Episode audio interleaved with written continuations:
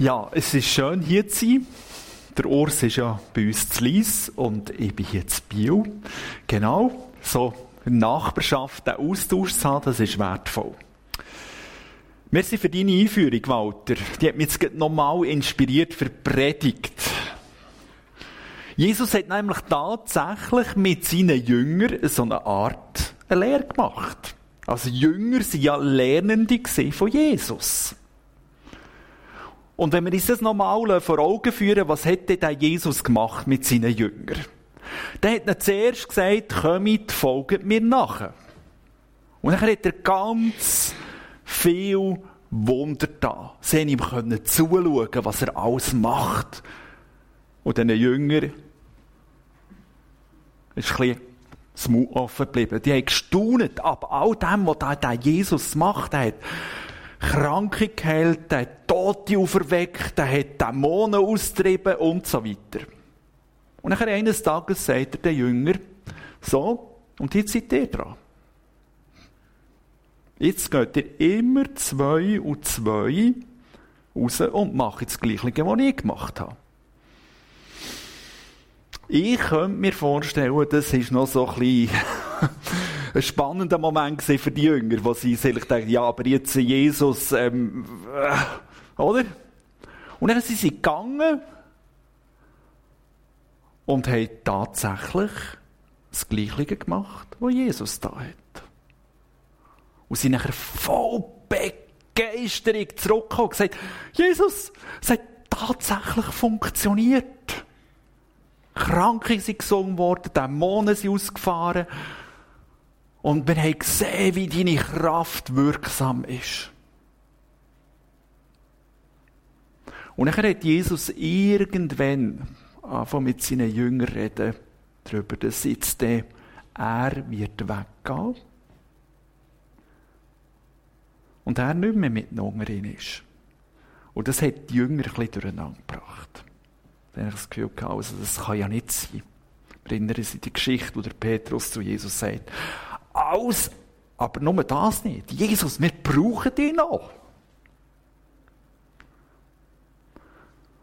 Und nachher ist ja die Geschichte mit der Kreuzigung und der Auferstehung und jetzt sind wir Auffahrt. Und das sind jetzt die letzten Worte, wo Jesus seinen Jüngern mitgegeben hat.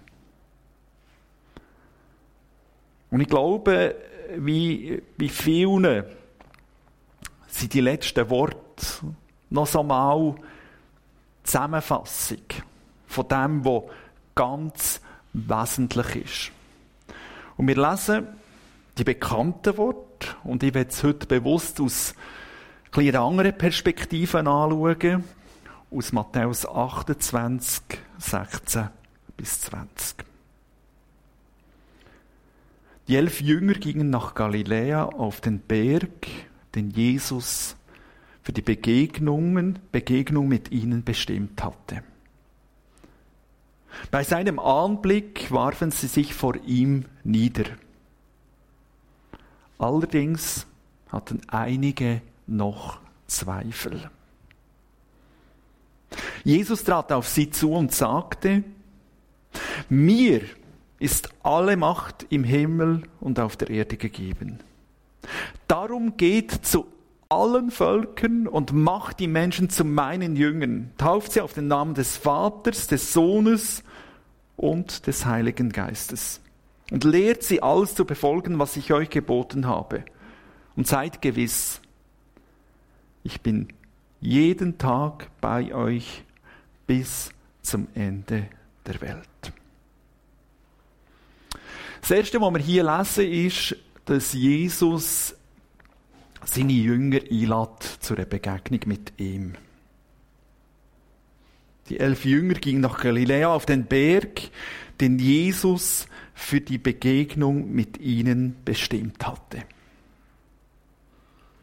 Also Jesus hat den Berg zu Galiläa, wir nehmen an, das war der Ölberg, bestimmt, wo sie sich vorläufig das letzte Mal werden sehen. Und ich kann mir vorstellen, wo die Jünger die Einladung bekommen haben, sie denken, was kommt denn jetzt?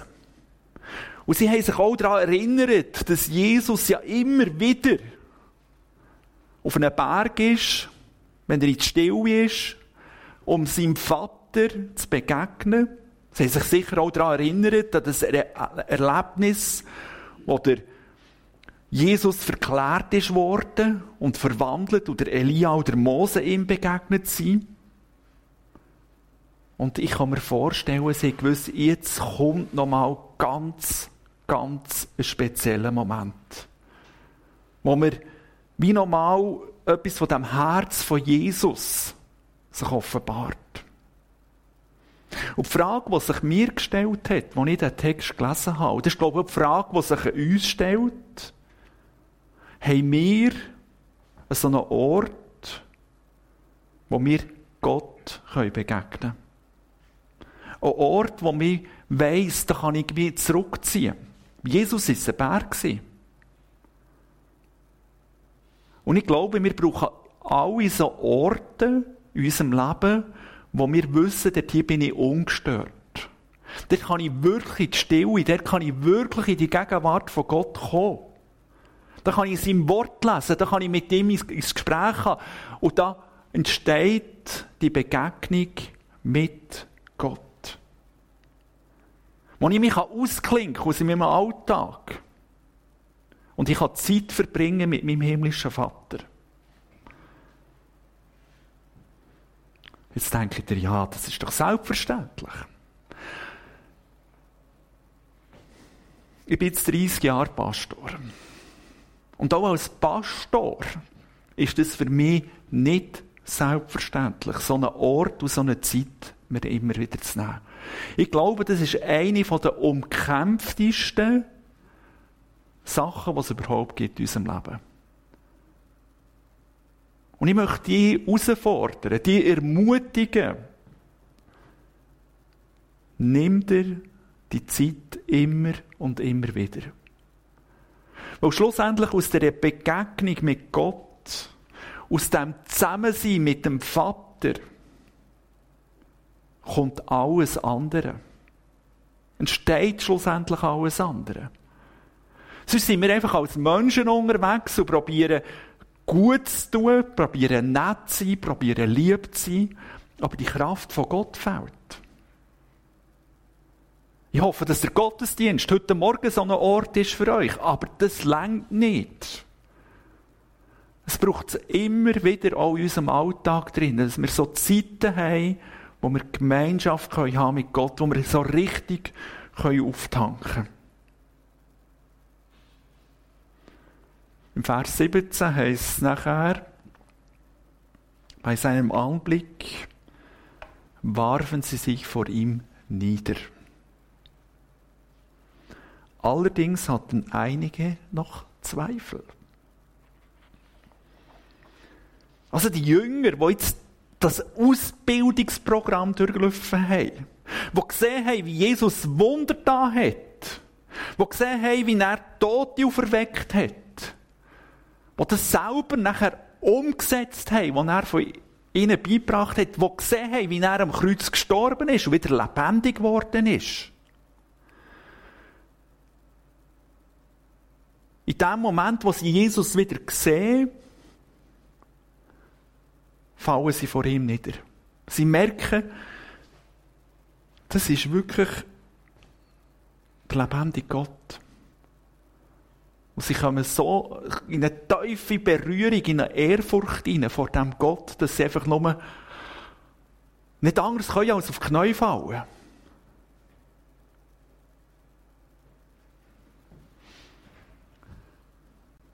Ich habe mich gefragt, wann habe ich das letzte Mal so eine Begegnung mit Gott?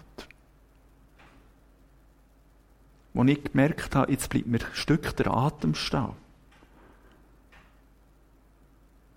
Wo ich nicht mehr anders können, als innerlich oder äußerlich mich verbeugen vor dem Gott und sagen, Gott, du bist Einfach wirklich der Einzige, der wahre, der lebendige, der heilige, der über alles erhabene Gott. Und schau, ich glaube, das ist das, was wir immer wieder brauchen. Und gleichzeitig, in dem Berührtsein von Gott, in dem Abfallen vor Gott, heisst Und sie haben noch Zweifel gehabt. Ist eigentlich noch speziell, oder? Allerdings hatten einige noch Zweifel. Also wir können total berührt sein, wir können total ergriffen sein und gleich noch irgendwo im Herzen Ecken haben, die noch zweifelt. Und die Gefahr ist, wenn wir die Zweifel spüren, und sagen, nein, nein, nein, das, das darf nicht sein. Dass wir es wegdrücken. Nicht ernst nehmen. Und denken, nein, nein, nein, so darf ich nicht denken. Aber die Zweifel sind ja gleich da. Und ich glaube, dass wir als Menschen halt immer wieder so Momente haben, wo Zweifel aufkommen können. An Gott, an seinem Wort, an dem, wer Jesus soll sein. Und das Interessante ist ja, dass selbst die Sachen, die die Jünger erlebt haben, die, die Wunder, die Zeichen, die Todauferweckungen, dass Jesus so verstanden ist, dass sie seine Wunden lenken dass es nicht Zweifel restlos ausgeräumt hat. Das staunt mich eigentlich. Also, viele sagen, ja, also wenn ich dann dabei gewesen und Jesus so richtig live gesehen hat, dann könnte ich ganz anders glauben. Habe ich auch schon gedacht. Aber es ist eben gleich, und dem möchte ich heute auf die Spur gehen. Was ist es denn? Wie begegnete Jesus dem Zweifel? Und ich glaube, das ist eine Seite, wie wir an den Text herkommen. Mit der Frage, wie Jesus dem Zweifel von diesen Jüngern begegnet. Das ist vielleicht ein seelsorglicher Ansatz, den ich jetzt hier probiere zu verfolgen mit diesem Text.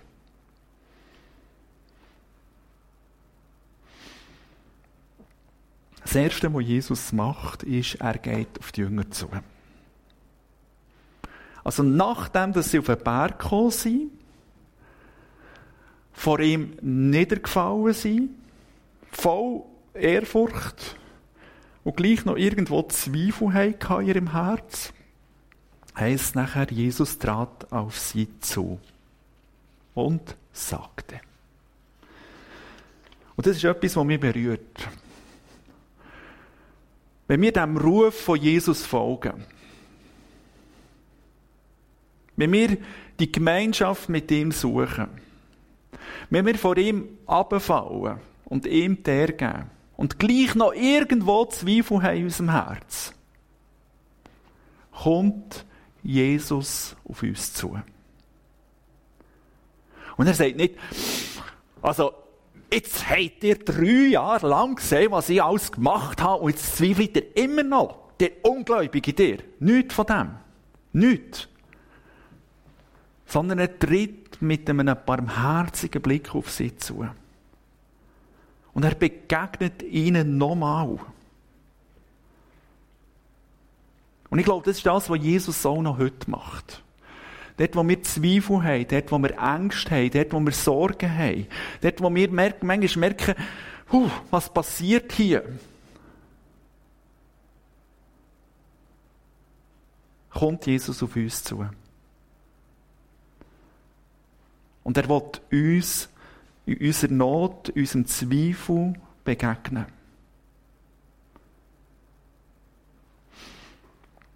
Ich weiß mal, als ich meine theologische Ausbildung gemacht habe vor vielen Jahren. Im zweiten Jahr aufs Mal haben wir, da all die anderen Religionen durchgenommen und die anderen Denkweisen, Philosophien. Und dann ist aufs Mal in mir oh, die Frage aufgekommen, ja, Stefan, wer sagt jetzt dir, dass ausgerechnet dir als Christen Recht hat? Dass es der einzige Weg ist? Und ich habe gemerkt, in meinem Herz ist die Frage so gross geworden, dass ich die nicht mehr verdrängen konnte. Und ich wusste, ich muss jetzt eine Antwort auf die Frage haben, ist Jesus wirklich der einzige Weg zurück zu Gott? Oder ist vielleicht die andere Religion auch noch richtig und so weiter. Und, und ich habe dort wirklich mit mir gerungen und ich gewusst, wenn ich hier nicht eine befriedigende Antwort bekomme, dann kann ich meine theologische Ausbildung abbrechen, weil ich will ganz sicher nicht für etwas an einem Ort auf Kanzeln stehen, wo ich nicht zu tiefst überzeugt bin. Das mache ich nicht. Das hat keinen Sinn. Und ich glaube sogar, dass jeder Mensch, jeder, der mit Jesus unterwegs ist, zwischen ihnen so Phasen hat. Wir können die Zweifel verdrängen, auf die Seite schieben, nicht ernst nehmen. Aber sie sind gleich da. Und ich gewusst, ich muss sie ernst nehmen. Ich bin auf der einen Seite intellektuell durchgegangen, da hat mir das Christentum definitiv eingeleuchtet, dass es wirklich der richtige Weg ist. Weil in allen anderen Religionen muss man sich selber erlösen. Und bei Christentum ist der Gott, der auf uns zukommt, hat gezeigt, merkt, das ist ein grosser Unterschied. Aber gleich hat mir das noch nicht zur Ruhe gebracht. Und nachher habe ich in der Bibel gelesen, eine Geschichte, die mich total berührt hat. Das ist im Johannes 6, wo Jesus eine lange Rede hat und nachher laufen ihm alle zusammen davon. Oder fast alle.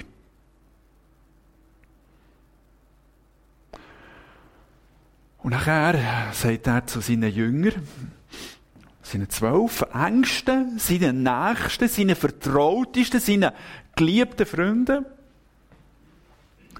Und, wollt ihr auch gehen? Ihr dürft im Fall. Ihr müsst mir nicht nachfolgen. Ihr seid frei. Und das ist mir eingefahren. Und dort bin ich ganz tief in Jesus nochmal begegnet. Und ich gemerkt habe, der Jesus sagt mir das Gleiche, Stefan, du bist im Fall frei. Du musst mir überhaupt nicht nachfolgen. Du musst überhaupt nicht. Und nachher gibt der Petrus dort hier ganz eine eindrückliche Antwort. Er sagt nachher, Herr, wohin sollten wir gehen? Denn du hast Worte des ewigen Lebens und wir haben geglaubt und gesehen, dass du der Heilige Gottes bist. Und ich merke, das, ist, das sind meine Wortworte. Und ich habe gespürt, dort hier bin ich nochmal einiges mehr dem Jesus ganz tief begegnet. Und ich mache euch Mut, wenn ihr den Zweifel spürt in euren Herzen, nicht einfach den zu verdrängen, sondern den ernst zu nehmen. Oder das durchzugehen, das ist manchmal nicht einfach. Und gleich glaube ich, wenn wir den Zweifel in unserem Herzen und so tun, wie wenn wir fromm wären, dann produzieren wir mehr Religion als wirklich echten Glauben. Und Jesus will echten Glauben.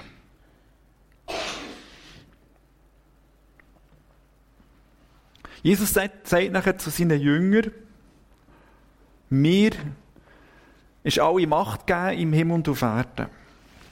Das ist eine klare, unmissverständliche Aussage wo Jesus die Jünger wieder auf einen richtigen Boden stellt. Und ich glaube, er hat das mit einer Autorität und einer Klarheit gesagt, dass sie gewusst haben, es ist tatsächlich so. Er hat alle Macht.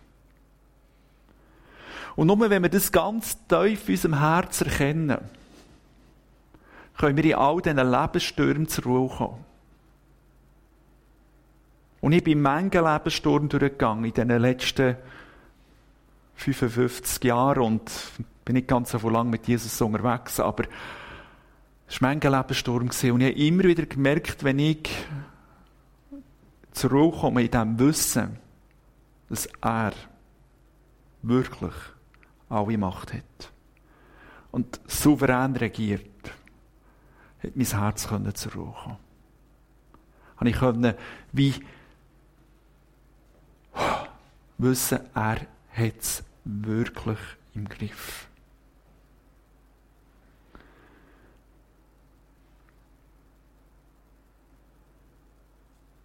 Und interessant ist jetzt, kommen wir zum Eigentlichen, das ist so das, was man immer darüber predigt in diesem Text, zu dem sogenannten Missionsbefehl oder Missionsauftrag oder Missionserlaubnis. Wir können dem verschieden sagen. Weil, ähm, genau. Und ich möchte auch wirklich bewusst aus einer anderen Perspektive beleuchten. Weil ich glaube,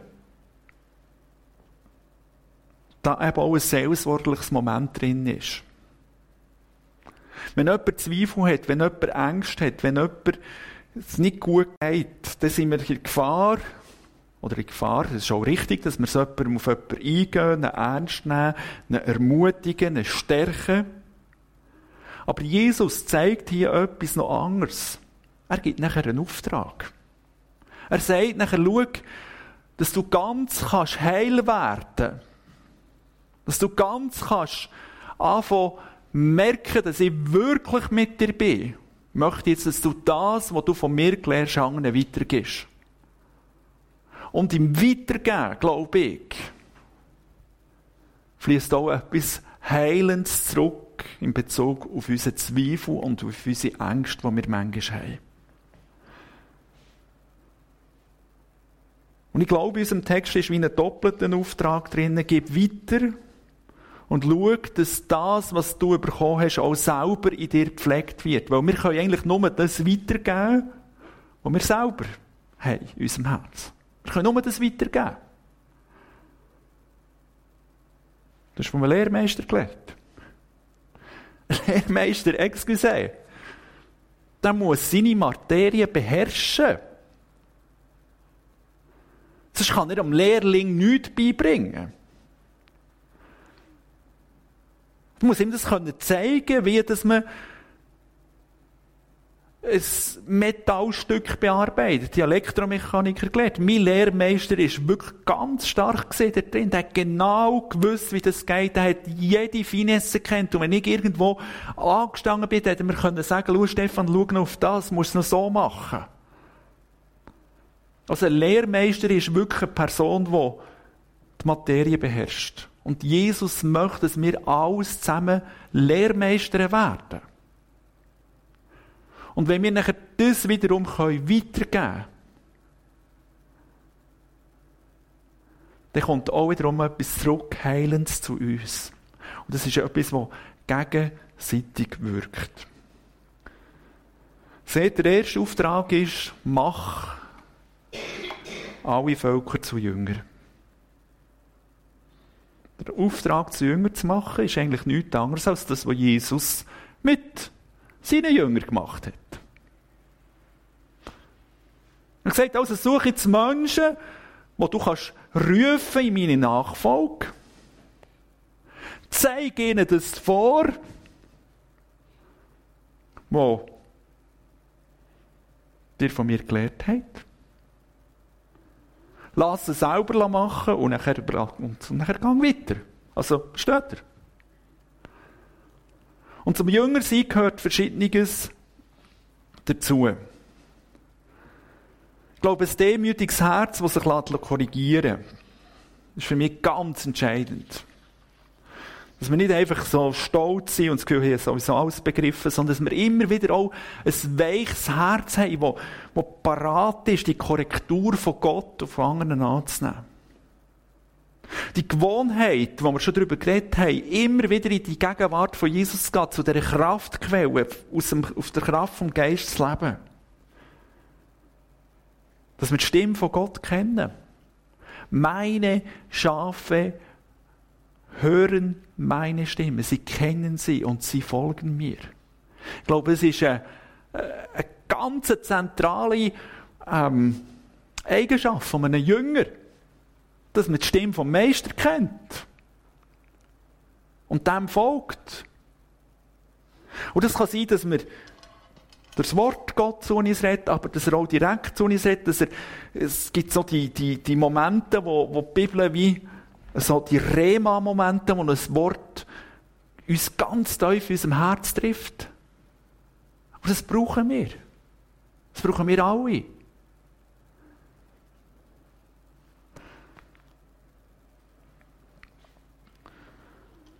Ein dienendes Herz zu haben, wo der Nächste sieht,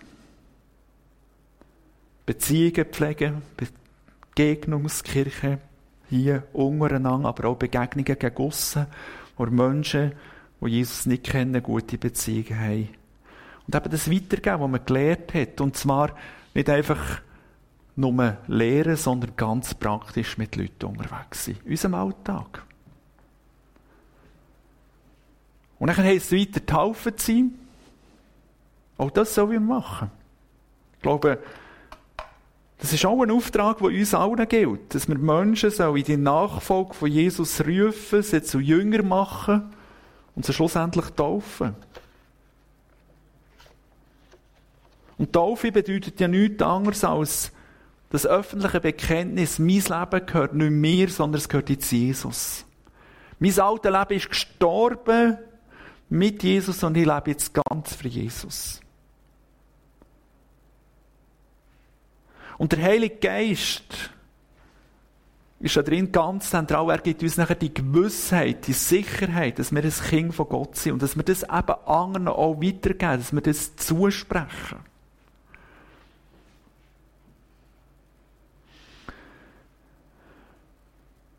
Ich habe angefangen, noch nicht so lange, aber ich mache das mir bewusst, dass wenn jemand zum Glauben kommt und sich nachher taufen will, dass nicht einfach die Person taufen, als Pastor, sondern sie schauen, welche Person ist in deinem Leben wichtig war, dass du zum Glauben gekommen bist. Welche hat dich begleitet? Und dann machen wir die Taufe gemeinsam. Und ich lasse die Person, die sie begleitet hat, taufen. Das ist ganz ein anderer Ansatz. Und das merkt, weil wir sind alle berufen dazu. Nicht nur der Pastor. Also ich bin von Herzen gern Pastor, ich bin aus Überzeugung Pastor und gleichzeitig merke ich, es hat halt manchmal auch eine Gefahr. Dass der Pastor, der Allwissende, die eierlegende Wollmilchsau ist, wo alles kann und alles weiß und alles äh, können. Hoffentlich kann er ein paar Sachen, aber Jesus redet ganz klar darüber, das Neue Testament redet ganz klar darüber, dass das allgemeine Priestertum, dass wir alle zu Königen und Priester berufen sind, dass wir alle einen Auftrag haben und jedes sein Teil da drinnen wahrnimmt. Und ich möchte euch Mut machen. Nehmt euer Teil wahr. Ob es grösser oder kleiner ist.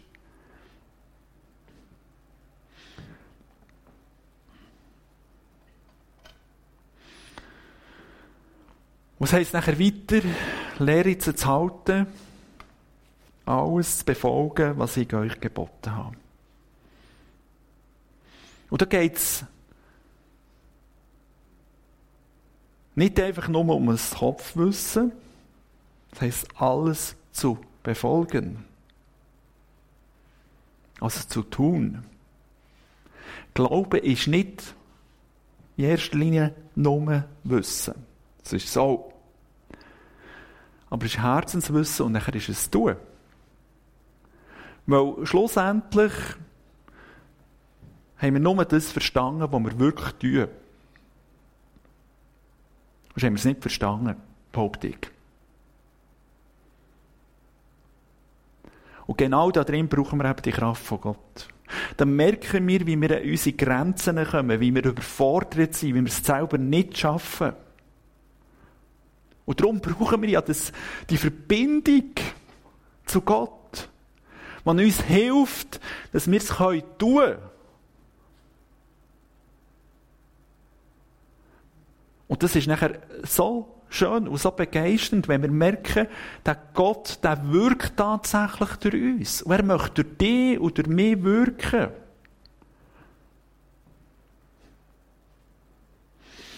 Es hat mal jemand gesagt, gehört, ist noch nicht verstanden. Verstanden ist noch nicht einverstanden. Einverstanden sein ist noch nicht da. Und da, eines da, ist noch keine Gewohnheit. Und eine Gewohnheit ist noch keine tiefgreifende Erneuerung von unserer Persönlichkeit. Also wir spüren in der Aufzählung, es ist ein Weg. Es ist ein Weg, bis wir wirklich erneuert werden. Ich meine, für das macht man ja auch drei- oder vierjährige Lehre. Und selbst wenn man Lehre abgeschlossen hat, fängt es erst richtig an. So ist es mir dann gegangen. Ich habe nachher zwar nicht so lange auf meinem Beruf geschafft, ich bin nachher studieren, aber habe gemerkt, dass jetzt müsse ich noch ein paar Jahre auf diesem Beruf arbeiten. Dann hätte ich wirklich irgendwann, und dann macht man noch die Meisterprüfung und so weiter. Und genau so, glaube ich, ist eben wichtig, und ich sehe das ganz stark als Antwort eben auf die Zweifel der Jünger. Dass wir uns bewusst sind, mir ist, Jesus ist wirklich alle Macht gegeben. Wir sollen das weitergeben, was wir gelernt haben. Wir sollen sie taufen, wir sollen sie zu Jünger machen, und zwar ganzheitlich. Und dann werden wir selber gestärkt durch das. Das ist eine Wechselwirkung. Und zum Abschluss sagt Jesus, und seid gewiss, und das ist ganz stark unterstrichen. Das, das, das, das nochmal, heisst so, du das jetzt nochmal dreimal unterstreichen. Das ist jetzt ganz wichtig, lasst mir nochmal zu. Die müssen es im Fall nicht allein. Er sagt, ich bin jeden Tag bei euch bis zum Ende der Welt. Schaut, ihr dürft wissen, dass meine Kraft, meine Gegenwart, meine Präsenz jeden Tag bei euch ist. Bis das Ende der Welt. Und das Ende der Welt ist noch nicht da. Aber das Gefühl, sind manchmal wahnsinnig nach, aber es ist noch nicht da. Und solange das nicht da ist, ist Jesus präsent und dann irgendwann kommt er in seiner ganzen Herrlichkeit. Darum wollen wir doch lehren. Voll Vertrauen, voll Zuversicht, voll Hoffnung aus dieser Kraft Gottes zu leben. Und so begegnet Jesus schlussendlich unseren Zweifel. Weil dort, wo wir ähm, sein Wirken sehen, da verschwindet auch unser Zweifel.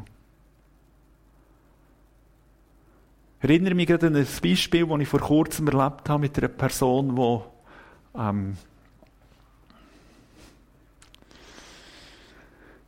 ganz viel Schwieriges erlebt hat in ihrer Geschichte. Wir haben es zusammen angeschaut. Sie hat wirklich von Herzen Gott um Vergebung bitten und Jesus einladen in ihr Herz.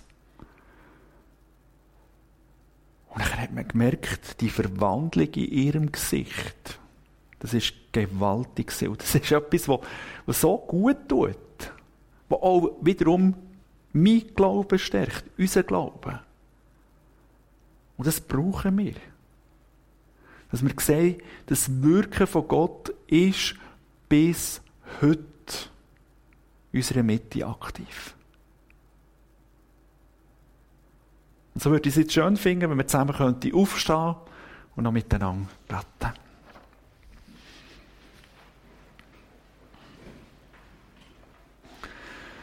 Jesus, ich danke dir, dass du ein wunderbarer Gott bist. Und du bist mit deinen Jüngern über drei Jahre einen Weg gegangen. Du hast ihnen viel beigebracht, ihnen viel gelehrt, sie herausgefordert und irgendwann bist du weggegangen. Und wir haben heute noch das Vermächtnis von dir angeschaut. Und du siehst, wo auch in unseren Herzen manchmal Ängste um sind, manchmal Zweifel um sind, manchmal Sorgen um sind, oder manchmal das Gefühl, ja, schaffe ich das überhaupt? Jesus, wir wollen mit all dem zu dir kommen. Und danke, dass du uns, dass du uns da drinnen entgegenkommst. Danke viel, viel mal. Dass du uns nicht allein lässt mit dem, sondern dass du uns ernst nimmst da drinnen. Und dass du uns Mut zusprichst und sagst, und vertraue mir. Mir ist alle Macht im Himmel auf Erden. Und ich bin bei euch jeden Tag bis zur Weltende. Und eingepackt in die Klammern ist nachher der Auftrag, dass wir mir von dir gelernt haben, dass wir von dir gehört haben, dass wir von dir verstanden haben, anderen Menschen weiterzugeben. Und so hilft du mir, hilft du uns allen, dass wir in unserem Alltag immer wieder dürfen die Kraft von dir erleben, dass Menschen durch die Kraft, durch die Geist dürfen berührt werden. Also bitten wir dich einfach um die Sagen, um dein Wirken unserer Mitte. Amen. Amen.